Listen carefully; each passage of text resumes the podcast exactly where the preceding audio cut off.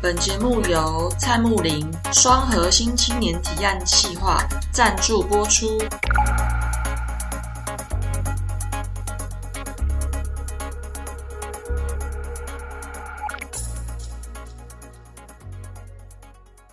欢迎来到温 House，我是温，我是宁。今天我们邀请到漫画家小岛，欢迎小岛。大家好，我是漫画家小岛。今天刚好录音的这一天，也是小岛的漫画重新连载的第一天。欢迎大家，如果说有在追踪《狮子藏匿的书》，其实我看了这部漫画，非常的喜欢。我觉得就是以 AI 这个角度来切入下棋还有漫画的连接这件事情，我自己觉得蛮有趣的，就是很现代。很生活，人物角色非常立体，好紧张哦。在漫画家前面要分享这个，我很开心。对，所以可以多说一点，多说一点，就就算是批评也可以说没有关系。对，很开心。因为蛮多想请问小岛的名字的设定，就是一个是冬嘛，然后一个是夏，那为什么刚好会取一个算是比较对冲的一个季节当做他们的名字？以围棋来讲，它就是黑有黑棋跟白棋嘛，然后所以。一开始在塑造人物的时候，其实只是单纯想说做一个比较对立的状态，所以就是以女主角她比较象征的是白棋，那男主角象征的是黑棋。那如果以季节来看，它可能就是冬天跟夏天的这种反差。对，但是其实真的就是，嗯，一开始真的只是觉得这个这个名字就是这个声音好听，然后呃，最一开始最最最一开始的时候，主要是因为我自己的围棋老师，他的韩国的名字发音其实就叫冬季。对，就是他的韩国名就是叫冬季，翻成就他们韩文韩文会写成汉字啊，写成汉字的话是冬季，所以我就让我的女主角叫冬季。那既然女主角叫冬季的话，那男主角那可能就是夏天，跟夏天有关这样。天哪，冰与火之歌。嗯，因为男主角还有个哥哥叫做秋寻，嗯，所以就会不禁想说，那还有没有春天？哦，对，所有人都会问这个问题。那呃，其实是有的，有春天，然后春天其实也也出现过了。对，你们可以再回去想一下。对对，春天已经出现过了。对，那可能最后一集会讲春天是谁这样。原来是一个彩蛋。对，它是一个小彩蛋。对，有春天。那我们录音的时候还对 还没找。我我有我有偷偷跟李龙杰老师说过这样。口号李龙杰老师。对对，你们可以去问李龙杰老师。嗯，我想自己因为他也跑来自己问我这件事情。哦，原来是有人问过了。对，有人问过，就大家一定会问这件事情。他们的名字，因为冬季那个季。夏生那个生，还有秋旬的那个旬，其实季生旬，它其实都是跟时间有关的，就是单位词，跟那个时序有关，它是一个时间长度啊。这个不叫春序吧？要特级才可以说，调 不出来。因为我觉得里面好多知识点哦。就我觉得你就是一个漫画百科全书，就是里面有放很多台漫啊，或是整个你喜欢的漫画的认识，然后甚至有一跨，就是他们在说每一个其他漫画的经典台词，当做 对致敬，然后顺便让没看过的人说，哎，这是哪一部作品，我要去看。对我觉得有种推广漫画的一个效果在里面。如如果有推广到，当然是很开心，因为我觉得这些作品都非常的厉害，这样子。对，然后但是。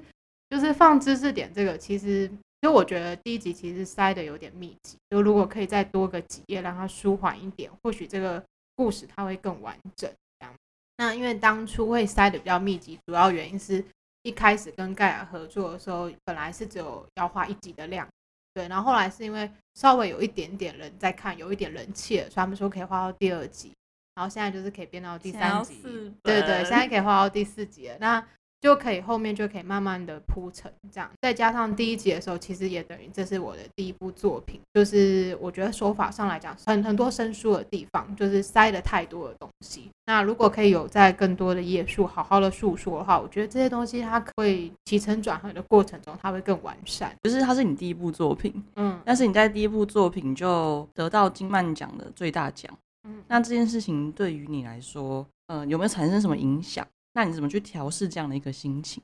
嗯，就其实得奖真的是完全意料之外的事情，因为我觉得做创作人一定要有一个很重要的心态，就是你今天做创作不是为了任何人，它有一点点像是你个人在的路、个人的修行。如果你今天要让这个作品变得好，其实外界的评价当然是其中一点没错，但它不会是你主要的一个追求的目标。所以其实从我就我从小其实就想当漫画家，那从我他正式踏入漫画这一行开始，得奖其实本来一直都不在我的规划里，他就真的只是一个锦上添花、意外之喜这样。那获得这个奖对我来讲一定也是有帮助的，因为以台漫的整个市场来讲，其实知名度是不高的。那你得了这个奖，可能会让知名度稍微高一点，至少我就是可以透过这个奖，哎，来看，就上很多的节目啊，或者是采访，对。就可以快乐的打书，然后这点是很重要，因为其实，在台湾做书不难，可是卖书是非常困难，所以一定要有宣传。对，那我觉得就是得这个奖，其实最重要的是，我觉得它就是一个蛮幸运的事情。然后这个作品也不会因为你得了这个奖，它就是完美的，因为这个作品还是有非常多不成熟，然后有它的缺点在。而且其实对我来讲，他得奖他就是有点过早，而且太过的幸运。那在我的观念里面，我会觉得过早的幸运其实它不是什么好事，因为我的想法就是人一生的幸运气其实是有限的。如果你用完了，可能以后就没了。对，所以那现在对我来讲，就是如果这么的幸运发生了这件事情，我也只能更踏实的努力，就是弥补那些就是被消耗掉的运气。我记得就是之前那种呃报道，就是会写说你比如说蹲了九年，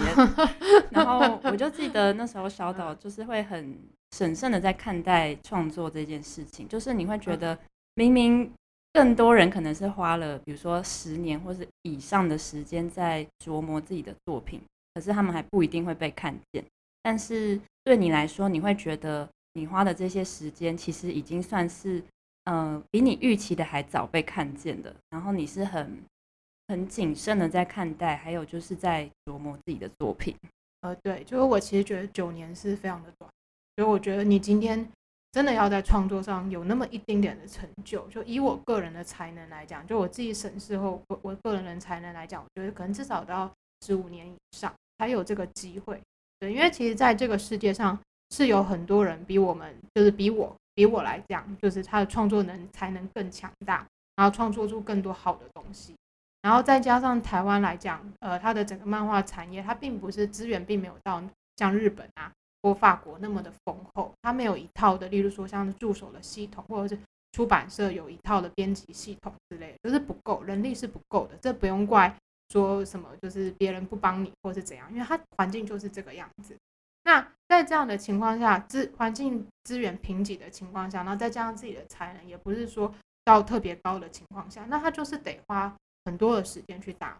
那像日本，它的环境相对来讲比台湾完善，当然它也有它的问题，例如过劳或是各式各样的其他法律上的问题啊之类的。不管怎么讲，他们就是真的产业比我们完善。即便在这么完善的产业底下，就是还是有很多人就是画技或者说故事的能力。其实远远的比可能比台湾大部分漫画家都来得好，但他就是一辈子只能够当助手，一辈子无法出头，所以这样的人是存在的。因为在那个环境，他一定你要出头，一定要是最顶尖、最顶尖人才有机会就崭露头角。那在台湾，其实说句实话，例如说，嗯，以我来讲，就是好，就是努力了九年，现在就稍微有得到这个奖，有一点点这样的小小的成就，其实这是非常幸运，这是在台湾才有办法有这个机会。今天在日本。我相信我是没有这个机会讲出这样的话，是小岛见过大风大 浪。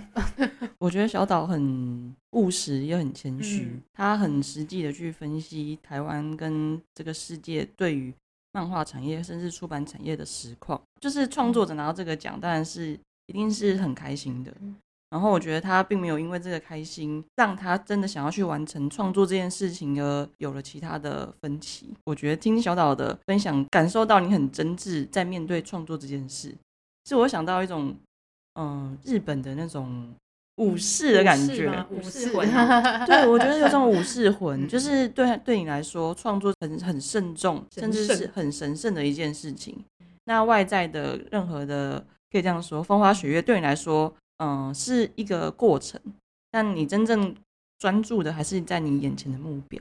会很想了解，就是说对你来说，创作这件事情至于你的意义，你怎么去看待这件事情？其实，呃，因为刚刚你用了“神圣”这个词，但其实我觉得创作它就是众多人生选择中的其中一条路而已，它就是一个很平凡的选择。因为其实非常多人会创作，所以我觉得它就只是你的一个选。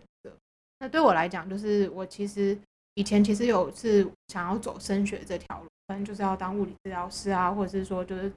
呃当一个就是一比较就是大家认知的所谓的上班族这样子。那可是因为自己也试过，发现好像真的比较没没办法接受这样的生活，所以才选择说，哎，我走回就是我小时候真的想要画漫画这条路。对啊，就大学的时候就决定说，我真的要走回来，不然就是以后真的要去完全的正职的当一个上班族或治疗师，我可能没有办法接受。我觉得就是创作对我来讲，它就真的只是一个选择，一个就是我在众多选项里面，我找到一个不那么不喜欢的东西。你讲白了，真的是这样。你要说真的有多爱，其实我觉得并没有，因为。你任何事情，你再怎么喜欢的事情，你一旦就是进入到他钻研的阶段，他一定是有更多比快乐来讲还要来的痛苦的事情存在。你会有很多的高山必须要去面对，尤其当你的才能并不是这么的，就是锐利，那么的就敏锐，那么好的情况下，你就是得不断克服各式各样的痛苦。所以，当人在做一个自己真正喜欢的事情，你要追求到一个境界跟状况的时候，那中间必然是痛苦比快乐还要来的多得多。对我来讲，就是走创作这条路，其实它真的就只是一个不那么讨厌的选择。其他的东西我可能是真的没有办法，或者是没兴趣、不喜欢。那这个是真的就是不那么的讨厌，所以选择这条路。我自己的爸爸，他就是一个，就是他也是一个，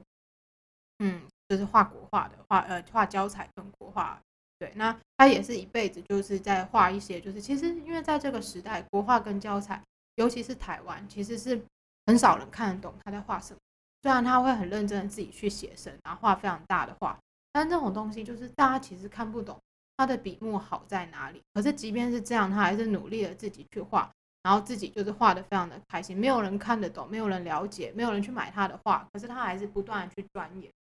那当然就是我终究选择的不是他那条路，他那样要要那样走人，其实他创作的心一定是比我更坚坚决。那对我来讲，就是。只是单纯的画画，可能我是没有办法。所以比起画画来讲，我可我可能更喜欢是说故事，所以我选择漫画这一条路。那对我而言，一真的你要说什么叫艺术家，我觉得可能是像我爸爸那样的人才是。没有人看到他还是一直在做，然后就始终如一的这样做了十几二十年。当然，他还是有有的时候会去耍废啦，对。会看看电视，对，或者是 那个，对对对，看电视会做日常，就是对，会会睡懒觉，对。但是他每一年该画的画，该做的事情，然后他为了可能要画一个海边的石头或山上的溪那个瀑布，他就会这样背着他的画板，一个人徒步在一个就是深山野林的地方，就这样待一个下午。这是我做不到的，对。那我觉得对我来讲，那个才是真正的艺术家跟创作，然后努力的在做别人看不懂的东西。那你爸就是他，因为你刚刚有说他比较像艺术家的性格，那这件事情对于你来说，或是对于你的家来说，会不会造成什么影响？嗯，我觉得他其实算是蛮规律的人，然后他其实也是，就是他不是说完全不顾现实的人，因为像他有就是之前也是在大学当教授这样，然后他就是因为他们以前那种师专体系是先从小学老师。然后呢，当一路当上来，但不呃不是说每个小学老师都有办法当到教授，但是因为他知道说他想要往艺术发展，他就一定得就是考，就是想办法当到教授。因为你当教授的时候，你的时间会变多。对他之后就是他努力考取，呃，从副教授升到教授的时候，这样他一个礼拜可能真正教学时间就大概就两三天，剩下的时间他都可以就是自己运用，然后去好好的画画这样。那呃，他其实除了工作之外，他回到家其实也会就是帮忙做家事啊，或什么，其实就是分工啊，分工做家事。就是他并不是说完全就是只在自己一个人世界，他该负责该做的事情，我觉得他都有做到。然后从小也是会跟我们讨论非常多的事情，所以其实在我心里，他是一个非常好的父亲。我妈妈其实也是，她也是一个美术老师，对，但是我妈妈就比较没有在就是艺术方面有特别的想要去深造这样那。呃，在这部分，我觉得我父母其实都是做的非常的好，对，就是他们他们其实给我非常多的滋养。那主要是如果你说艺术创作这个部分，肯定是我爸爸影响我是比较多的。那我从他身上看到最重要一点就是，其实你今天要让一个东西变好，日积月累的累积是必不可少的。就像他必须要不断去写生，不断去感受到这个外界的一些光影、色彩变动，这是以一个纯艺术家来讲，他必须要做。那换回我今天是一个漫画家的话，我最重要，当然画技它可能是一个基本没有错，但最重要，以漫画家来讲，他就是要不断去打磨自己的故事，然后去让自己的故事更为精彩，这样子。所以这就是作为一个创创作者，你知道你自己的工作它的本质是什么，然后你要不断的不断的去打，然后不断的吸收各式各样的知识。像我爸爸可能他就会是会去常常就是去买画册啊，然后跟我们讨论啊。然后他画一画的时候，他可能那不他的画都非常的大，大概就是什么一百八十乘以三百六十那种四连屏的，一百八十公分乘三百六十四公分的四连屏的画作这样，他就会跟我们去讨论他画的内容是什么，对，然后呃就会不断的去修正，然后呢不断的去讲说，他可能会跟我们讨论他这幅画他想表达什么样的意境，然后问那个问我们意见之类，对，那所以我觉得这一点就是从他身上其实可以看到。创作它不是一件简单的事情，然后最重要的事情是你要不断的去打磨你自己的想法，呈现在作品。那呃，不管是要去给别人看也好，或说服自己也罢，它其实都是要经过一再一再的打磨，它不是这么这么简单容易。我觉得就是从认识小岛以来，我觉得就是可以感受到你受刚刚你所分享的像这样子家人身上的那一种。嗯，也许是生活中的规律，或者是一种对于生活跟创作的态度的那种一致性，是因为我会想象对照另外一种，比如说我可能常看到的是一些呃很有才华、很天才的人，那他们可以很自在的挥洒，但是他们在面对生活或者是平常的事情的时候，就不一定是呃这样子的态度，就是他们可能会很像烟火一样。但我觉得像你刚刚说的是，真正真正要去创作、要去打磨，那是需要日复一日的去看待这件事情。就是它不是一瞬即逝的事情，它是藏在每天的，可能从早到晚，然后从你每一个选择，即便它是一个很平凡的选择，我觉得它还是会渗透出你对这件事情的看重。然后我觉得它也很深深的就是在你的作品里面可以去看见你。是怎么样去，呃，选择用那个对白，选择让角色之间的互动，他们这样子说的背后，你是怎么样在考量的？我觉得那是没有办法马虎过去的。因为你刚刚一开始就提到修行这两个字，然后我觉得这个很有趣，好像我们人生到这个世上，会完成的一些事情，又会离开这个世上，这个过程也许就是一种修行。然后你选择了。创作这件事情当做呃一条像修行的轨道，然后每个人都有要去选择的一个目标或方向。嗯，你是透过什么样的方式去发现自己想要去创作的？嗯，其实最一开始当然就是看了别人的漫画、别人的作品，觉得那东西很美。当然，如果你说在更早之前的话，可能就是四五岁的时候还没办法识字的时候，可能就是看到我爸在画画，我就拿着跟着画。就是模仿大人的行为，这样再大一点，稍微会看字看图的时候，那可能就是自己去找图，然后自己看漫画，然后对对这个东西有兴趣，然后有兴趣之后，其实就会有一种，哎，那我也想要来试试看的心态，对，然后所以就是做出了一点兴趣，其实有点像那个有一部日本漫画叫《春心萌动老屋元郎》，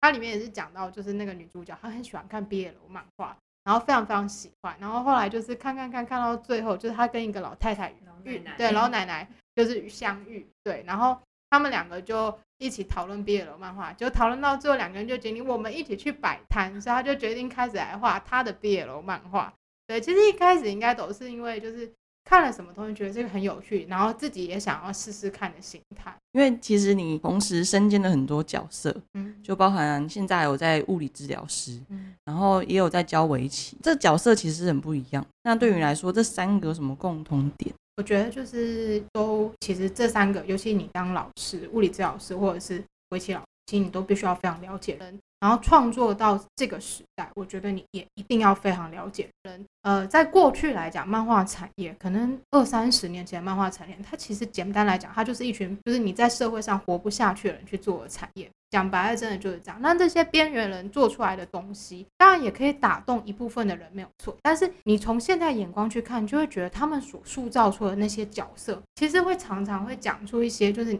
在现代来看，会觉得这个人怎么这么的低情商？对，然后怎么这么的没有什么核心素养，或者什么？就是你会觉得这个人如果就是里面塑造那角色，如果今天是你的朋友，你真的只会想把他给打死。讲讲白了就是这样，或者是你甚至拉近一点来看，可能我小时候大概就是二十几年前的时候，我看光是看那个可伦普的漫画，那时候他非常的红。他那个时候画出来的东西，其实那个时候就是小学的我在看的时候，我就已经觉得有点尴尬了。但是他的画面真的很美，就他常常会讲出一些很荒唐的话，例如什么女生就是香的，或者是女生就是都是梦幻的。你这种话就是你长大之后看都会觉得屁，人都是臭的，所以你不要跟我讲这些没用的东西。就是他会讲一些很荒唐的东西，然后好像女生就是一些梦幻泡泡般不懂什么性爱的存在，就是这种很荒唐的概念，你到现在来看怎么可能？对，所以这种东西就是你在过去的漫画产业，它可以这样画，那其实是因为它竞争还不到那么激烈，而且投入那个产业，一大部分人可能都是在这个社会上，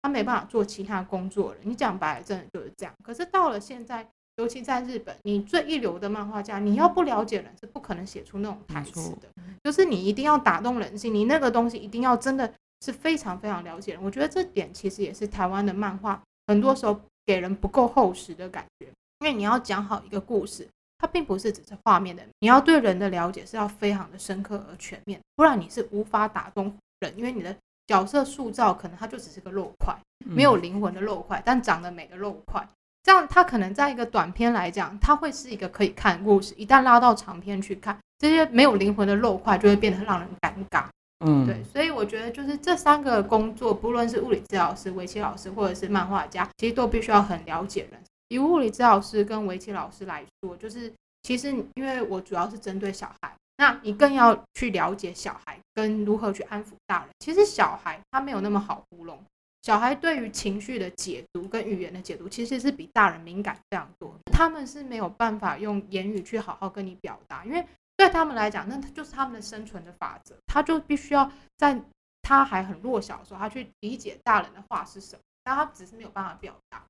所以你在面对小孩的时候，其实是要需要用到更多的技巧，然后是要用更尊重的态度去对待他们。因为你只要稍微有一点点，你是用一些很轻慢的态度，小孩是绝对可以捕捉得到。那当然，在面对小孩的同时，你也一定要面对他后面的家长。那以物理治疗来讲，他可能。我面对小孩很多可能就是比较发展比较慢的小孩。其实说句实话，就算是发展慢的小孩，他对大人的情绪解读也是非常敏锐。以物理治疗而言，你对面对那些家长的时候，其实更多的时候你要去安抚他，去解决他面对小孩的焦虑。因为其实很多家长会没办法接受自己的小孩其实发展是迟缓，然后他对未来是很彷徨。所以你要用什么样的语言跟用什么样的介入方式，有办法让他安心。在这个治疗过程中，家长安心了，其实小孩才会有所进步。所以我觉得这三个工作，你真的要说它有什么共通点，其实真的都是必须要非常的了解人。当然，我选择这三个工作不是因为为了我的创作漫画，就真的只是为了维生。就是 你的物理治疗跟 围棋，就是简单来讲，它就是维生。因为你在台湾，你光靠漫画想要活下去是非常困难，只有最顶尖、最顶尖的创作者才做得到。那以我来讲，是现在还做不到，那你就是得乖乖去工作赚钱。那刚刚小岛提到故事的核心这件事情，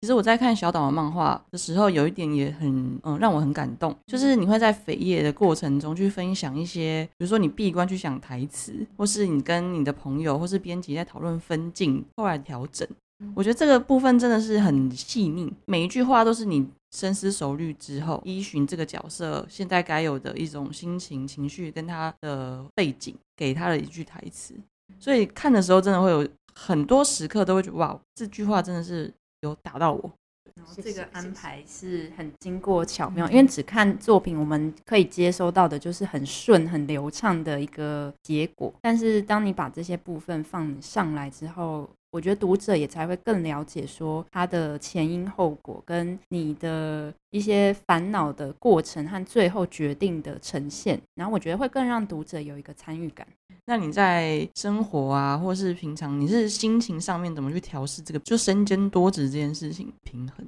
就是该上班了，乖乖去上班，要准时上班，这样就就其实就这样。因为其实围棋老师跟物理治疗，我的工作就一个礼拜可能就是三到四天。然后因为现在疫情过后，就是学生变少，所以只要去三天这样子。然后那三天其实都只要上大概三个小时的班左右，其实就真的没有很累。呃，所以就是每天就是还是该画图该画图，然后该想故事想故事，然后时间到了就要准时上班。超级规律，嗯，对啊，想到就是你父亲可能某方面他的规律也是蛮影响，因为我通常我们对艺术家的既定印象、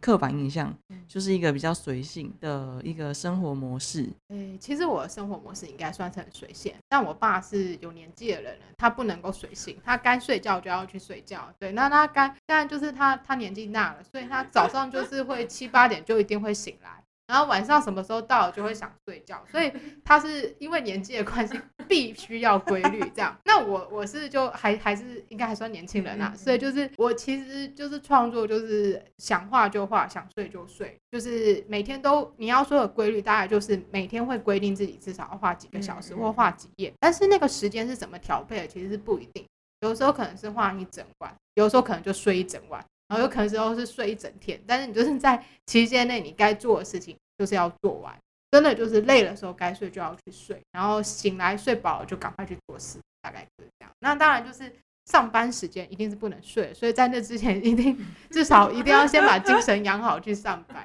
对，这样听下来，我觉得小岛你很了解自己。嗯就是我觉得这知道自己适合什么样的方式，用什么样的方式生活的。我觉得你很有自觉跟很有意识。就是有有截稿期限在那边，你就得有自觉，不然就是时间到了绝对就是交不出来。对，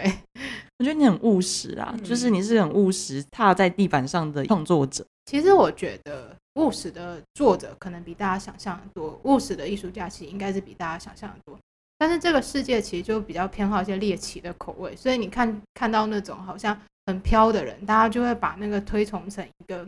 很了不起的状态，好像觉得那样就很天才，就是很帅之类的。但其实应该，我觉得绝对不会是这样。尤其你像日本那种，你高压的这样每个月都要连载，每一周都要连载，他不务实，他不规律生活，那是不可能。当然，他的务实跟规律生活可能跟我们想的真的就是不一样，可能他就是。该做什么时候去做什么，但是他可能就是也是会睡懒觉啊，或者说他日夜也会颠倒。但他该做什么时候一定要做什么，因为他时间到他就得交出一个东西，就是给给大家看，他才有办法在那个环境生存下去。所以其实我觉得，你尤其是到了现在，那个创作者或艺术家，你说他不务实，或者是说他那个就是他要天马行空，那真的说句实在话，你在这个时代是活不下去了。除非你超有天分，你就是个大天才。但这种人就是。天才就是万中选一，所以你现在谁跟你这样这样子去搞这些创作艺术？而且以说故事来讲好了，嗯，例如说像是制作影片来讲，它就会有非常多人去参与。你一个人在那边摆烂，就会害到所有的人。漫画创作其实也是，它根本从头到尾就不是一个人的事情，它是很多人去参与的。那这么多人在帮你，你一个人在那边想自由就自由，那其实真的说句实在话，就是就是一个讨厌鬼。而且说句实在话，你今天如果是尾田荣一郎，你要这样做，我相信出版社可以全力配合你，因为反正你怎么做都有可能可以让大家赚钱，那我就服了。但是在这个世界上，有多少人可以当尾田荣一郎？就讲白了，就这样。你又是一个不赚钱，又自以为自己很有才华，那就太可笑了。所以其实我觉得，这种对艺术家的这种既定印象，其实更多我觉得是这个世界对这个职业的一个幻想，然后对创作者的一个幻想。那说起来，会觉得说，其实漫画家或者是说要做自由创作这一种身份，其实我觉得确实像小岛说，我们反而很多时候是要比，比如说比一般认知的上班族，有些时候你可能要更务实的看待，不管是自己的时间分配啊，或者是你的一个能量的状态，就是没有人会在那样督促。可是如果我们不督促自己的话，其实我们就会被这个时代或是竞争给淘汰。对，一定是这样，因为其实努力有才华人太多了。说句实话，努力有才华人太多，然后你那样子飘飘然的过生活，其实真的能够骗到谁？真的是做不出什么好东西啊。我觉得就是认识小岛以来，我觉得这对我来说也是有很大的一些启发跟反思。就是因为我自己也是一个比较随性的人，然后我一直以来就是在画的是比较比较像插画的东西。那漫画也是我近几年开始就是决定跳下去的一条路。然后，但是我还是用在面对插画的方式，在面对漫画的时候，我就会发现说。好像不能这样子搞，就是 哎，就是漫画完全不是我可以这样子去看待的一个、嗯一个任务，就是今天要去说一个故事，你要去创作角色，它不是那么简单。而且嗯我越是想要去做这件事的时候，我才会发现原来我所不知道的，而且我想要去挑战的东西，原来是这么的多。但这些都要当就是我真的参与其中之后才会发现，然后在漫画的这个领域之后，也才会发现说，你要去面对的东西是很多的，而且要就是头就洗下去了之后，你就会 你就会发现说，它是一条不归路。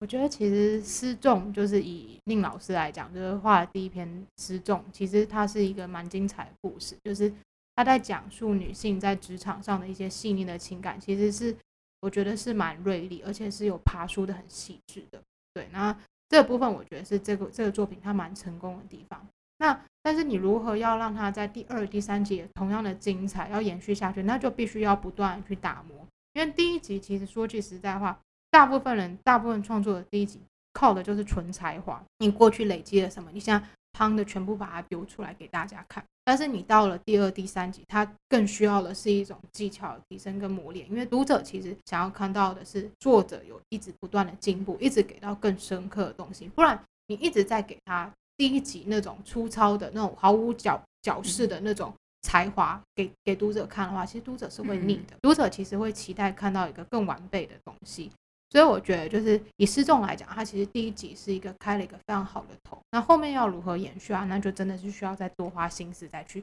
打磨它。谢谢小岛，就竟然 在我突然获得了对对，得到了点评。这个等一下后面可以再讲。嗯 你你要问的吗？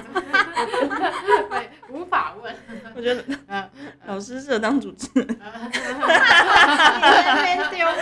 没有啦，没有啦，没有啦，没有啦。刚刚小岛有说到故事这件事情嗯，那你是如何去打磨你的故事？我觉得就是故事一开始他可能会有一些想法跟灵感，但是我觉得最重要的是第一个冒出脑袋的想法全部都要丢掉，因为你第一时间可以想到的东西，别人一定都可以想到。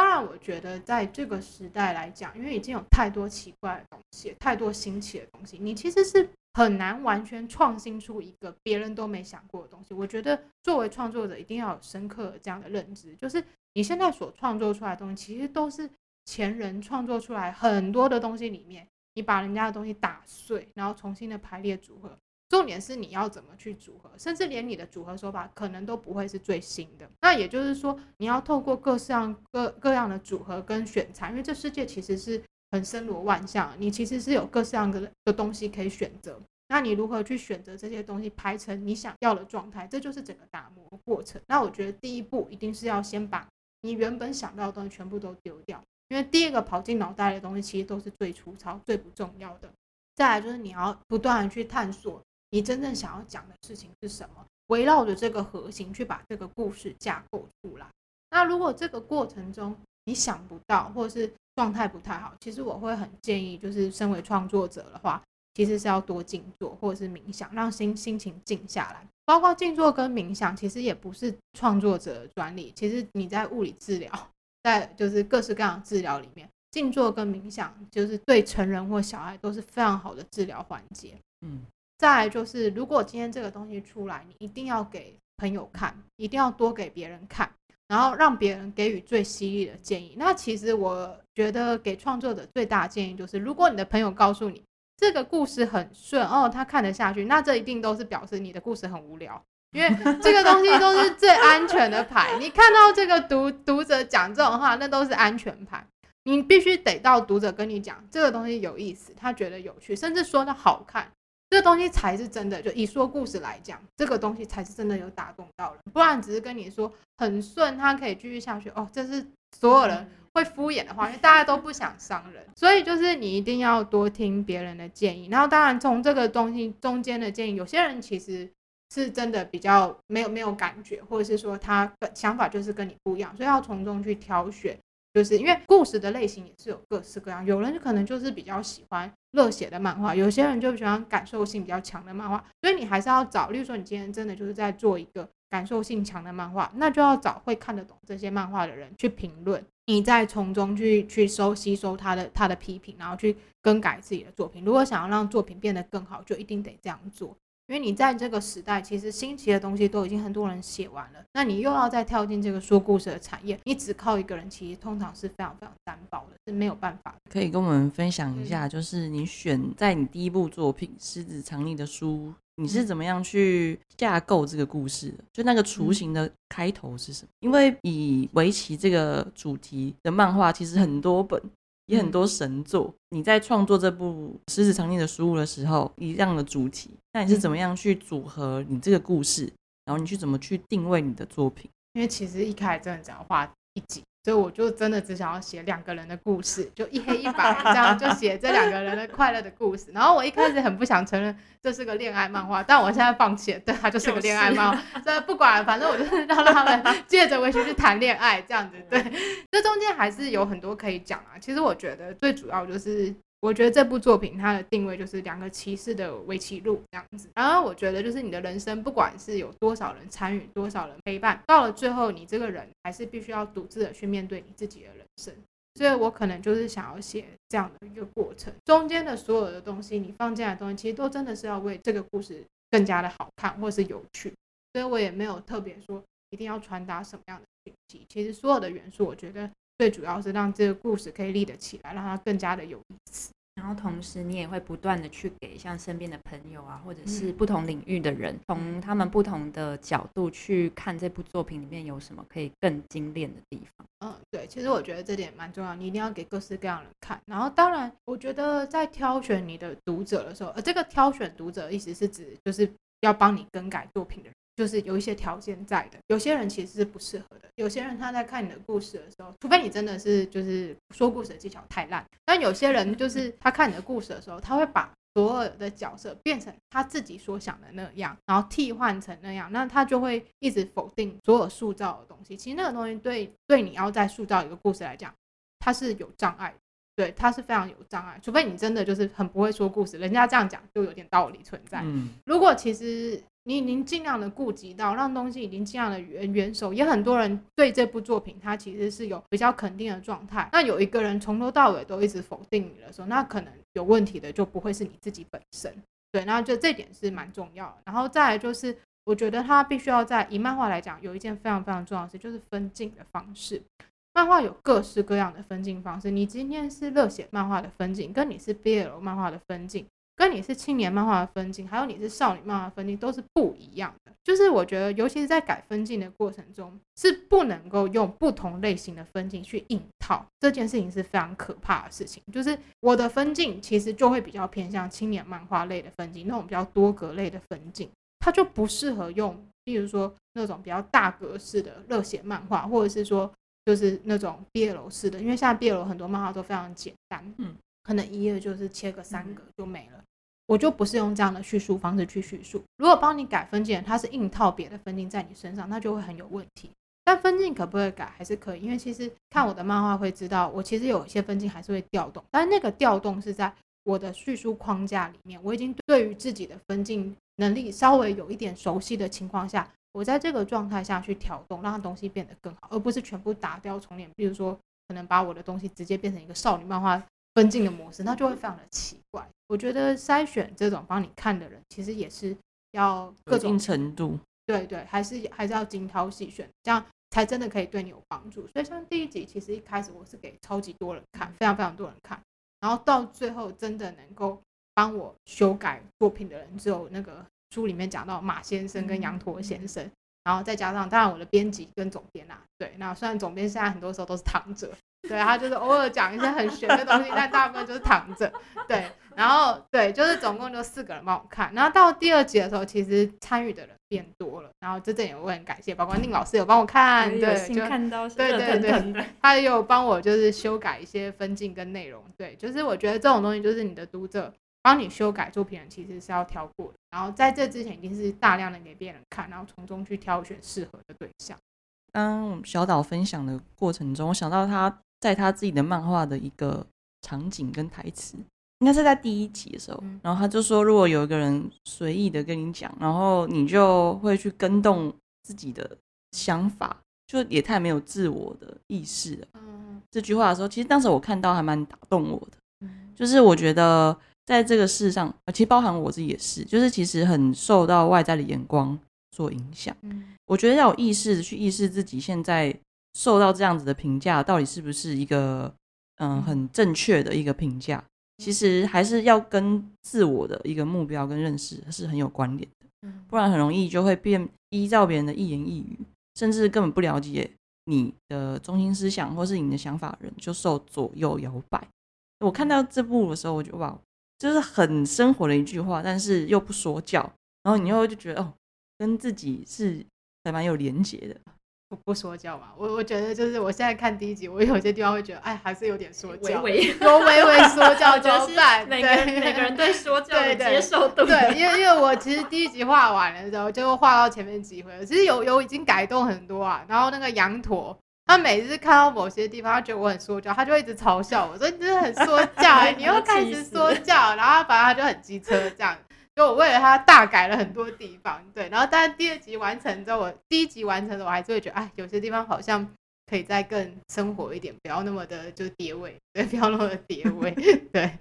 所以是一种把嗯，你想要说的嗯，呃，我觉得可能是精神或是态度，是用更生活化的对白或者是互动去呈现嘛？希望达到的是对，我觉得可能他与其你用说的，或者你直接用演的会比较好。例如说，呃，我觉得这一点是蛮有趣的，就是呃，我在第二集画第二集的时候，就是有一个叫云山的评论者，他就是有跑来跟我讨论第二集的部分。那因为他是一个武术高手，所以他就指点出我武术上面很多打斗，对打斗的部分，就是很多地方是画错。那虽然那个部分其实是我真的有去取材，对，然后我也是有看人家打，然后也有是有录影或是什么，然后也有在问那些柔道顾问或者什么，但可能因为他们就是不太了解漫画，虽然他可能觉得那样就已经很够了，是对的，或者是说，因为我问的人其实是运动员，他们不是真的实际有有打过那种就是路路边的野架那种那种，所以就是其实不一样的，所以他可能没办法指出这个打斗过程中逻辑不合理的地方，所以那时候云山他就指出我很多错误的地方，那我觉得这点是我完全接受的，我觉得很合理，而且因为我毕竟一个人是有限的，那就算我尽量去收集资料，还是会有错误，所以这个我完全接受。那我在粉砖上面有分享，但是有一点的话，我是觉得不认同的，就是他那个时候讲说，呃，因为那个女主角她就是要要出去去找那个哥哥打架之前，嗯对，他是跟那个哥跟他的那个师傅，就是在佛寺里面有练嗯练，就是有练柔道这样子。然后那时候就是那个师傅其实是已经知道说，哦，他可能要出状况了。然后呢，但他什么都没有说，就放他走这样。然后呢，就云山就给我的建议就是，他会觉得那个地方那个老师应该可能要指着佛像说，哦、就是有点像是好像跟他说，你看看到你的心了吗，或者之类，就类似像这样的话，想要嗯。去提点他，就就是我可以理解他他这种说法，而且这样的处理方式，其实在很多武侠电影、小说或电影都会发生，但是我是完全不认同这样的说法，因为首先就是我觉得这个说教意味真的太重了，没这是第一错点。嗯。第二点就是，其实你以一个真正的佛教徒来讲，或者是你真的修行到很好的人，会知道一件事情，所有事情其实都是讲究机缘的，你不是用硬说的方式就可以解决任何事情了。然后，尤其以女主角的个性来讲，她就是一个很偏执的人，你怎么可能说个两三句她就听你的？这是不可能。确实对，所以我觉得她那时候当下最好的做法就是你要做什么决定，你自己去负责就好。这本来就是别人的人生，我觉得是没有人就是有资格去讲任何事情的。然后，尤其以她一个还在修行的人来讲，他更不可能去什么要去渡你或救你。我觉得光是要去渡你、救你这种想法本身就非常的傲慢，就是谁有这个 资来拯救对对，谁谁有资格可以去做这种？你是神还是佛？对啊，这就是很很奇怪。所以所以他才要指着佛像，对他对对对对对，但是我觉得他的这个建议，他如果更多的篇幅去描述，或者是在别的情境下，也许这个是行得通。但我觉得在那个状况下，我是绝对不会采用，而且我觉得放进去是很奇怪的。当然，就是我觉得这是读者的观点，然后跟我创作者的观点其实是不一样的。然后是我接受他对我就是武术方面的指这个批评跟指教，而且我觉得这个如果在以后我要画跟武术有关的东西的时候，这必然会是一个非常重要的参考，因为这就是一个很知识性的东西。但对于他讲的这这个就是佛像的安排的话，我是不认同。然后其实我觉得这样的交流其实是很有意义的，因为他有他不同的想法，我也有我不同的想法。那这样的其实这样的东西在交流过程中，其实可能对我之后的作品来讲，我或许可以用到，或许我可以避免，或者是各式各样的，我觉得它都有不同的可能性。你很知道要怎么去取舍，我觉得这是重点。因为如果是我的话，我就会想说，哎，那所以是不是 指着佛像比较好？然后有可能这个主角 就偏离了原本的设定。嗯，再进一步的问小岛，就是说，那针对《麒麟王》跟《三月的狮子》这两部，也是以围棋当做主题的作品，对他们的作品有什么样的想法吗？呃，这两部作品我以前都是非常非常喜欢。但我现在觉得足够成为经典的应该是《麒麟王》。三月的狮子，我觉得他在十几年前的时候，他的细腻可以打动到我，没有错。到现在的时候，我在重看的时候，我会觉得他非常多情感的转折跟描绘，其实是非常的造作，而且好像就是没有生活过的那种虚假感，然后梦幻的泡泡感这样。他很常会做出这样的行为。那当然，就是他细腻的地方还是非常细腻。有趣的地方还是非常有趣，但是他虚假的部分真的太多了，就是我其实就真的有点没有办法那么喜欢他了。举个例子来讲，这个作者他偏好的那种女性角色，就是主要的女性角色，其实非常单一的，是那种很纯洁、很无知、软绵绵的角色。这些女性最大活着的目的就是干嘛？就是为了照顾人跟爱人。简单来讲，他们就是一个很温柔的工具人的角色。然后，甚至连它里面的恶女的刻画形象都非常的扁平。然后他们所做的恶行，其实会有点尴尬的，就是很幼稚的，令人尴尬这样。所以其实我觉得三月的狮子，就是如果他今天是一个很局限在一个可能一个小房子里面的家人之间软绵绵的互动，他可以做得很好。但当跨出这个家之后，到骑士的生活，骑士跟那些女性的互动的时候，我就会觉得非常多虚假的部分被铺露出来。对，所以我觉得它不是一个。现在来看，我不会把它看作是经典。那《麒麟王》其实真的是毋庸置疑的一部经典。最重要的是，它在艺术性跟商业上，它都是非常非常的成功。那从这边也其实可以看到，像《麒麟王》的作者，我们讲话的那个人哈，小电剑老师，其实他也是蹲了非常的久。就他从他第一篇就是在 Jump 上面得奖得新人奖之后，到他能够画出一部爆红的作品之前。其实也是花了十几年，这么厉害的作者，其实他也是蹲了超久，才有一部作品真的被人看到。前面的所有作品几乎都是被腰斩，然后就这样默默无名的就这样这样过了，就没有人知道他。所以其实我觉得每次看到这样的作者花了这么多的时间才能够达到这样的成就的时候，会觉得真的就是自己其实没有那么那么的辛苦，也没有那么的就是可怜，就是这样讲。《麒麟王》的话，其实我觉得它就是一部，就是下围棋人会放在心里很重要的经典。不是下棋人，他也很容易被他所打动。他在商业跟艺术上都是非常非常的成功。尤其他在这部作品里面，他创造了左为这个角色，这个角色他对围棋他有一种千年不变的热爱，这点非常的有魅力。就算是你不懂围棋人，其实他也是可以共情。然后，而且他在一部描述纸人的作品里面。他是让左为一个一幽灵的身份出现在这部作品，让他注入一些奇幻色彩，使这种外行人他其实也可以轻松的入口，这样所以是非常非常高明的安排。而且他在其他人物的刻画上面也非常的出色，他不是单纯的在讲一个就是大家很努力的，然后在围棋路上面前进的故事，就是应该说他不不是只停留于这个层面，每个角色都非常的立体。例如以阿光来讲，他的出场就是一个屁孩的形象。这个屁孩的形象呢，一直到他最后，就算下棋了，比较内敛了，他的那个屁的成分都还是有这种隐隐约约可以看得出来。比如说，你看到他对他妈妈的态度还是非常放肆。而且我觉得有一点是我小时候看到的时候大震惊，就是那个时候阿光他进他房间的时候，他拿着他的饮料进他的房间，他居然可以在他房间喝饮料，就是你可以想象吗？就是你一般就是我觉得其实大部分的家长其实是没有办法接受让小孩带食物进房间的，尤其你国小以下或国中的时候，你带食物进房间都是要偷偷摸，他可以正大光明拿饮料进他房间，文化中对对，就是其实我觉得就算在日本，他那样应该也都是。少数中的少数才对，但他可以做这件事，表示说他们家可能对他来讲其实是算是蛮放任，然后是有一些溺爱的成分。你看他跟他外公的互动方式，所以我在想，可能他们家有矿，就是他 他不当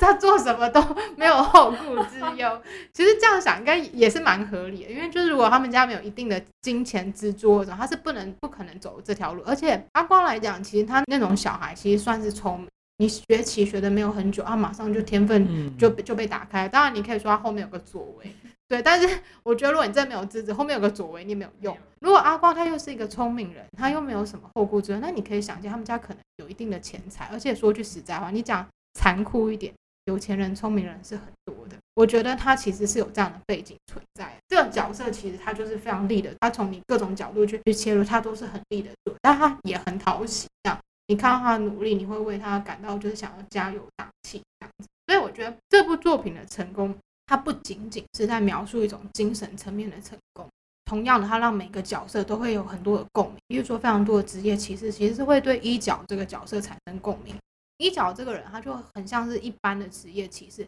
可能你的天分没有那么高，但是其实你下的也不差。然后你努力了很多年，失败了很多年，你终于考到职业歧视，而这之间的过程中。你很长时候是要面对你自己的心魔，就是你很容易受到外界的影响，下不好棋这样子，你没有办法把你的实力百分之百的发挥，然后你一直努力，一直努力，然后终于有了这么一丁点的成就，这可能才是大部分职业棋士的写照。对，所以我觉得这部作品它非常厉害，也非常成功，我自己很喜欢它。然后再来就是，我觉得其实你当你很喜欢一个作品的时候，你是连想要超越它、跟它比较的心情都是没有没有的。因为我觉得这是没有没有意义。就是第一个，你从现实层面来讲，你是很难超越这个作品。第二个是，我觉得本来任何的作品它都有它的优缺点，是没有什么比特别去比较意义。除非你真的太烂了，烂到别人看不下去，那那个那个是有比较意义存在。觉得这部作品它真的是很值得一看，然后是非常非常经典的作品，这样。然后它是一个感人又完美，值得创作者去学习的典范。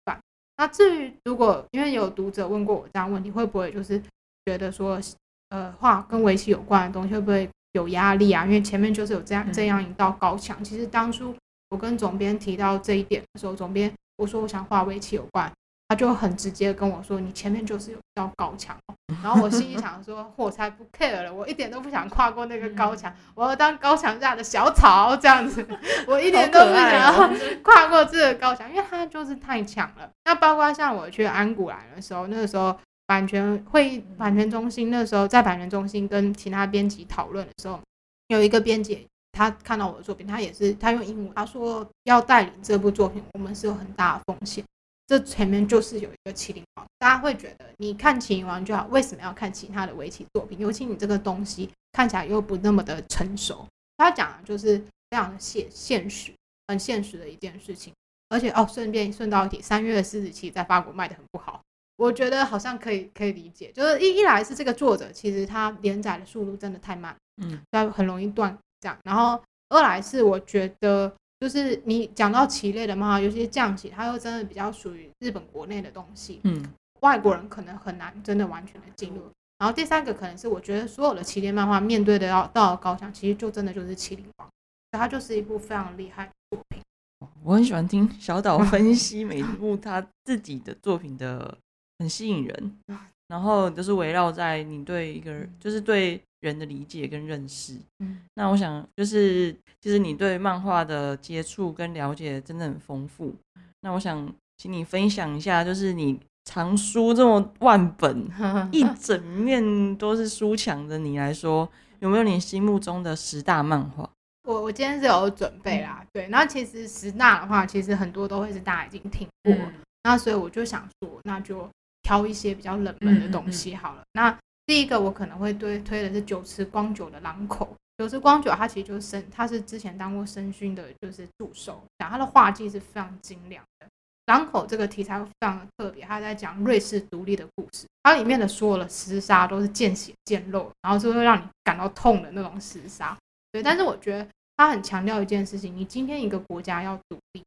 然后你今天想要争取到自由、争取到权利，一定得牺牲，一定得用血泪去换取。你所要的那些那些权利，因为强者他就是不会把这些东西度让给你，你一定要奋力的去争取。所以这这个过程中，就是狼狗它整个书写的过程中，其实真的是充满血泪，而且你是会看到觉得痛苦。它里面有一段，就是它有一段是把人杀掉的时候，是他们以前有个行刑方式，从屁股的肛门那个地方直接把人家串，就是有点像串烧这样杀死这样。然后他把这个过程整个画出来的时候，我都看了之后觉得超痛，哦而且每看一就是一面，我就要停下来休息一下，我觉得太痛了这样子。好沉重哦。对对，它是一个真的我觉得很很棒的一个故事。对，然后再来就是东村明子她的那个《东京白日梦女》嗯嗯对，我觉得他有其实算是有一点名气啦，就是以日剧来讲比较有名气。那漫画可能在台湾没有那么红，而且那个出版社也是出一出就不太想出了，所以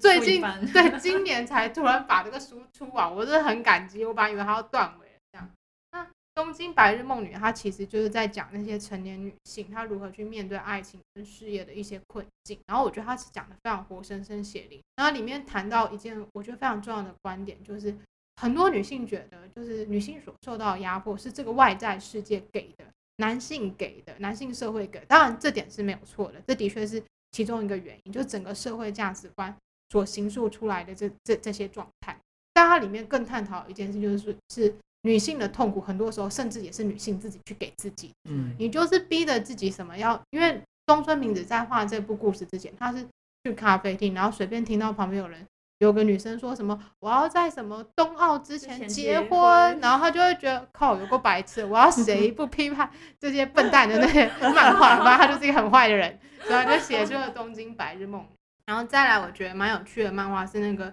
阿卡米奇，我不知道他他中文翻的什么，那个的百万平民工，对，然后就上下两册，然后就讲两个人，就突然他有点像科，他是科幻故事啊，就两个人突然就被吸到一个迷宫里面，然后我觉得那太有趣了，他就是不知道他从哪边会会弄出什么机关，对，然后这两个角色又非常可爱，而且它里面的女其中一个主角，她是一个胖胖的女生，然后看起来丑丑。很少有漫画会让，就是尤其是日本漫画会让一个丑八怪当主角，嗯，但我觉得就是你在看的过程会觉得哇，这两个互动很可爱，对对。然后再来就是池原和君演的濑户与内海，然后这是就是我们出版社出的，对对对。但是这部漫画我觉得好，真的就是在这两个人的对话之间，他就是两个高中生的对话，带出一连串故事，他们就真的只是一直对话，一直在河边在那边尬聊，一直聊一直聊，你会觉得那种高中生的那种苦涩青春。的那种各式各样的情形，都在他们两个对话中一一的铺陈出来，而且很像是相声一样。它并不是单纯的没有内容聊天，它其实用很相声的方式，再把两个人之那个日常生活的烦恼林林总总这样铺开来给你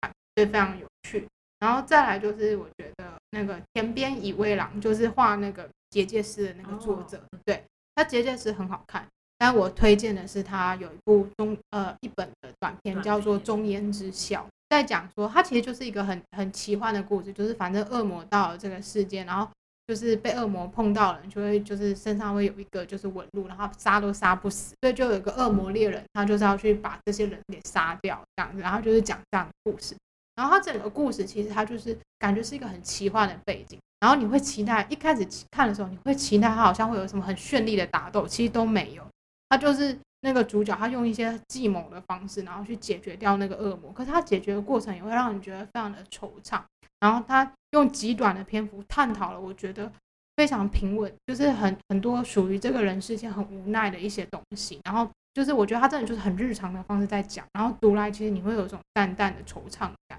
然后再来就是星野泰式的电眼浮沉录，然后这部漫画在台湾断尾了。我的我的 痛的，而且我知道他的时候，二零一一六年还是二零一五年的事时候，他他那个时候那部漫画其实是二零零七年就完结，所以就连去日本叫货都叫不到，就他就直接绝版了。对，然后这部漫画我觉得蛮有趣的是，新野泰是比较让人知道应该是那个胜负师传说，就是另外一部比较热血的将棋漫画这样。然后电影《浮沉录》的话，就是在讲昭和时代的电影。那个时候电影如何转型，然后进入那个时候电影公司的一个聚焦在两个年轻人，聚焦在进入电影公司的两个年轻人身上，他们两个如何在这个电影公司里面打拼。然后再来，我要特别讲一个有一个蛮热血的漫画，这部漫画其实应该是有一定的知名度，就是道元李一郎跟春田雄雄介合作画的《光速蒙面侠二十一》。哦对对，我觉得这部漫画其实也是非常好看的漫画，但是呃，我觉得它相对在 Jump 漫画里面，它不是那么的有人气。我觉得这部漫画好是好在二十三集以前，因为他二十三集以后，由由于他人气实在太好了，他本来在二十三集以前他就要收掉，就是因为他其实一一直以来讲的大魔王就是那个神龙四队。但照理来讲，他们打完神龙四队就应该是最后一集才对，但是因为他们人气太好了，Jump 不让他收掉，所以他就只好硬掰掰过后面的东西，对，掰到三十集。当然，他如果你看后面三十几集，也比很多漫画家厉害的很多，但是真的是浓度跟前面二十三集完全不一样。然后我觉得这部漫画很值得看的其中一点是，我觉得他一直在强调一件事情，就是你人生下来就是不平等，每个人才能就是各式各样不同，就是是不同的。你就是得承认，你今天可能就是个庸才，你就是没这么厉害。我觉得他很活生生写淋淋，一直在讲这件事情。自魔瑶鱼就里面的一个重要的角色，他就天生下，你生下他就各种体能都不行，但他就是想打美式足球。他也不是单纯只是用就是努力这件事，努力当然重要。其实我觉得你做任何事情，你要出头之前，努力都是必然，那根本就不是什么值得大书特书的事情。但重点是你要怎么去努力。那你要如何把手上拿到一堆烂牌，打出最好的局？我觉得这才是他这部漫画最精彩的地方。尤其是你在他就是打神龙四的时候，我真的觉得我直接把神龙跟神龙四打打的那一集直直接当完结篇。在过对打过，他就一直用计，然后一直在算，然后可能要做出像是那个他们有一个要投球姿势，就是好像叫做那个仰望玛利亚的姿势，就是圣母玛利亚的姿势。然后，但他突然下一秒就把球压低，然后从下面甩过去的时候，还大声的喊说：“那个恶魔是不会向神低头的。”然后我就觉得哇，好帅啊，就好喜欢这个角色啊！对对对，就这个这个角色就是很酷，就是就是他不是那，就是不是仅是他有些很夸张的言行跟表演，重点是我觉得他在塑造这个人物的时候，他让他一直不断的在运算，然后不断的努力，一直往他的目标不断的前进。所以我觉得。就是一个非常务实，然后知道自己状况的一个人。接下来比较大家知道啊，例如说像普泽之树的怪物，它也是一个经典中的经典嘛。对，就是就是讲一个医生无意间就是救了一个杀人魔。然后我觉得这部漫画最经典的地方就是，它不是只有解谜跟悬疑，而是它还带入了整个就是东西德的历史。然后还有就是你在这个东西德历史中间，一些夹缝生存一些外籍移民，他们是如何的面对生活。对，然后这样林林总总的，我觉得它是一个非常棒的故事。对，然后再来当然就是比较有名，就井上雄彦的《浪人剑客》嘛。对，然后再对对对，然后能条纯一的《月下骑士》。对，我觉得能条纯一的《月下骑士》其实也是蛮值得一看的，就是棋类漫画的经典。对，然后甚至我觉得他在各种手法的处理上是比三月的狮子来的更纯熟。对，尤其是人物的塑造方面更为立体。当然。我觉得它里面是用一些很激烈的方式，把所有的骑士设计成像变态一样，就都心理变态。对，但是就是我觉得非常的好看。然后当然这呃枯田优美的《麒麟王》跟深勋的《解家物语》，我也觉得也是非常棒的作品。我都舍不得打断小岛分享，超级丰富的，真的我要把它 key 下来。觉得你很用心。我觉得你不只是分享你觉得好看的作，就是如果要问我的话，我可能就会说，哎，很好看，一定要去看。可是我不会去说出，就是这个故事里面，也许你就你已经用一种可以分析，而且你可以去抓到这个故事的一些核心的角度，在嗯分享那个作品。就是我觉得不只是一个读者，你也更以一个创作者在吸收，就是各式各样的养分。嗯，因为我觉得就是可能这是一个习惯，就是呃你要创作，所以呢你就会开始用各种角度去看这些作品，然后不断去分析它为什么哪里好。然后但是呃这样的习惯呢，就是我以前都是拿来用在好作品上，就是可能看好作品我就开始狂分析它为什么这么厉害。一直到大学的时候，我遇到阮凤，然后对我就是对阮凤仪，然后他就跟我说，他有一天就是跟我讲说，他看了一个就是。因为他很喜欢马，看了一个拍摄马的电影，外国电影，他觉得天怎么可以拍的这么的糟？但是他就说他仔细的去分析那部烂电影，然后发现说哇，可以学到更多东西。因为你看烂的东西，你去分析它之后，你就可以至少可以先避雷。对对，其实我觉得这点是很重要的事情，就是有的时候好东西是这样，它真的好的浑然天成，你真的是看不出它的手法为什么会会这么厉害。所以我觉得好的东西一定要有这一点，它是。让你感觉不出它做了些什么，但你就是觉得那个顺是真的顺，然后而且那个顺会是直击你内心的顺畅，就是你其实看不出来为什么，但是看烂的作品的时候，你就会开始分析，哎，他为什么会这么烂？我下次至少不要做成这个样子。对，所以我觉得其实要我给什么创作者最大的建议，就是如果你真的不知道好作品到底哪里好，你只能够站在一个读者的角度欣赏，其实这也没有关系。但如果你真的想要进步的话，直接看烂东西最快，因为 烂知道烂。对对对，直接排雷。对，那就像我可能就是画画的时候，我会听那个 YouTuber 他们在，就是我会我会随机听啦。然后中国大陆他们有些 YouTuber 就会一直在讲解一些烂片，对，然后就是会一直批斗那个烂片哪里烂，然后我就觉得哇好好笑，但是我就会觉得我下次绝对不能做出这样的事情。可是我觉得真的听完一轮，没错，我非常多的收获，就是你的霸总绝对不能长怎样，然后你的 女女主角绝对不能如何的傻白甜，对，因为读者一眼都看得出来，就是反正就是各种各种，我觉得其实读者当傻子，对，读者也是聪明的。对，其实我觉得，呃，中国他真的，当然他言论很不自由，没有错，但是他能够出头的创作者，其实真的都很厉害，然后口条之好，切入的角度之刁钻，这就非常的犀利，就是所以你听他们说话的时候，你就觉得又好笑，然后又舒服，这样，然后他可以真的到台湾红起来的，其实真的都是万中选，所以非常有趣，像。我还有 有听一个什么妞叔说电影，当然他他那个真的很不正经，因为他都是乱乱讲电影这样。然后，但是我觉得他把那个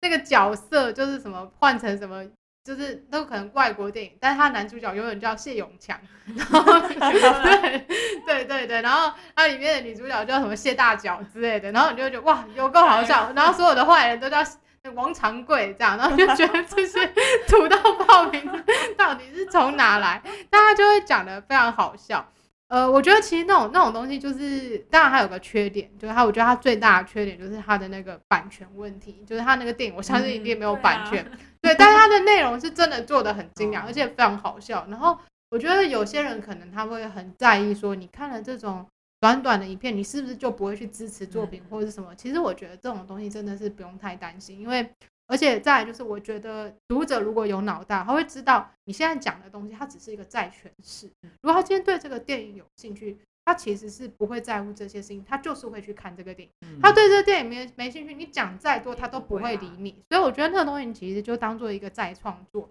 当一个搞笑看就好了。然后当然。他如果就是你在无聊的时候在听的时候，我觉得他甚至有点像是一个再创作出另外一个故事。当然，如果这个故事的整个本质，它能够，例如说这个影片它是有跟人家买版权的，然后他有注意到版权上的问题，我觉得其实会更好。对，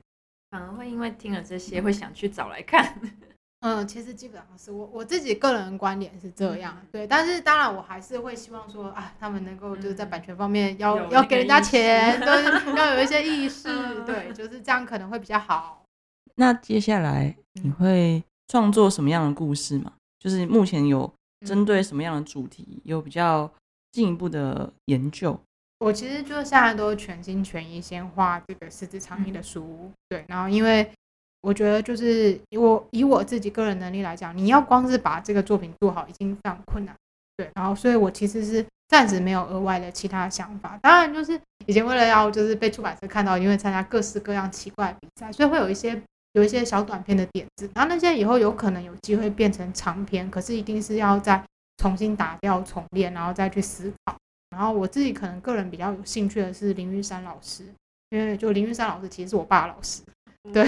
对，他其实是我爸，所以我觉得从小就是听很多林玉山老师的故事，对，所以可能对这个会特别的有兴趣，但会不会真的做到什么样的程度，那就不知道，就是可能还要再继续磨合，然后再继续收集资料，才可以看到这个故事出现。所以现在来讲，可能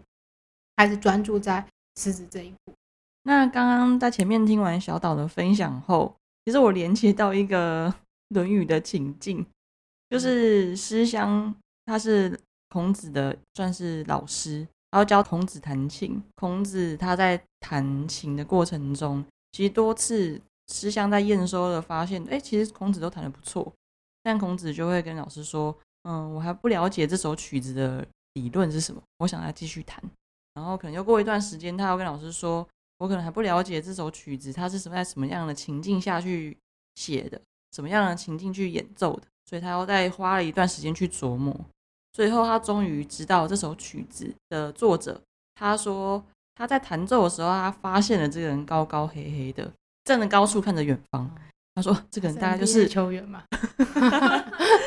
他就说：“这个人大概是文王吧。”嗯。诗香就吓到了，他想说：“我也没跟你说这个曲子的题目是什么，没想到你就答对了，因为这首曲子就叫做《文王操》。”所以后来诗香就跟孔子反而反过来拜师，就说。你对于热爱、有兴趣的事情那么的精益求精，所以我觉得这个精神是很值得学习的。其实刚刚听小岛过程会联想到这一段的原因是，我要听他的分享的时候，我脑中竟然也会就是有画面。他真的是很热爱漫画、热爱创作这件事情，即便过程中也会有遇到一些不太顺遂的事情，但他总能以他的方式跟他所相信的东西去诠释，然后再重新赋予意义。这个精神让我想到这段。故事，孔子孔子境界太高了，望尘莫及，望尘莫联想到画面，联想到画面。嗯，我想最后再问小岛一个问题，在接下来的创作路上，你会再用什么样的一个，呃，你所相信的一个精神，或是你的核心价值去提醒自己，完成你决定用创作来修行你人生的一个方向？我觉得，就以我的能力来讲，其实我觉得最重要的事情就是尽量的去写一个有趣的故事。就我觉得有趣有意思，其实是故事最重要的一个核心。所谓的有趣有意思，它并不见得一定要是完全的搞笑或笑笑闹闹就没了，而是这个故事它写出来，可能它会让人在心里就是留下更多的影子，然后停留更久，让大家可能在心里某些地方被触动到。那我觉得可能这样的故事，它就呃，就是会让我想要去追求，想要让创作出这样的东西。能够在某些时刻、某些某些状态下触动到大家心里的某些点。我们谢谢小宝今天的分享，我觉得你的分享给我很多触动，然后也给我很多可以去思考的一些点，很生活化，然后很深刻。在看你的漫画的时候，就重新去思考关于我自己的事情，对，然后包含就是太看重别人眼光这件事情，以及。我所我面对我自己的选择，是不是有全情投入这件事？我觉得都是在你的漫画中可以触动到，或是启发到我跟我自己有关的一些连接。我觉得很开心，就是今天能够嗯邀请到你来接受访问。然后我觉得你也是很用心的，将你自己的一些现阶段的感受啊、体悟啊，呃整合，然后跟我们分享。呃，欢迎大家，如果对于小岛这个人或是他的作品有兴趣的话，都可以再去他的粉砖或是 IG 上面观看相关的资讯，我们都会放在那个连接，再请大家去关注。那我们的分享就到今天暂时告一段落。如果往后有还有机会可以访问小岛的话，那大家可以再跟我们提。我自己是很 想再分享，希望可以再有第二次，有应该有机会来。好，那我们谢谢小岛，谢谢宁，我们下次再见，拜拜，拜拜，大家再见。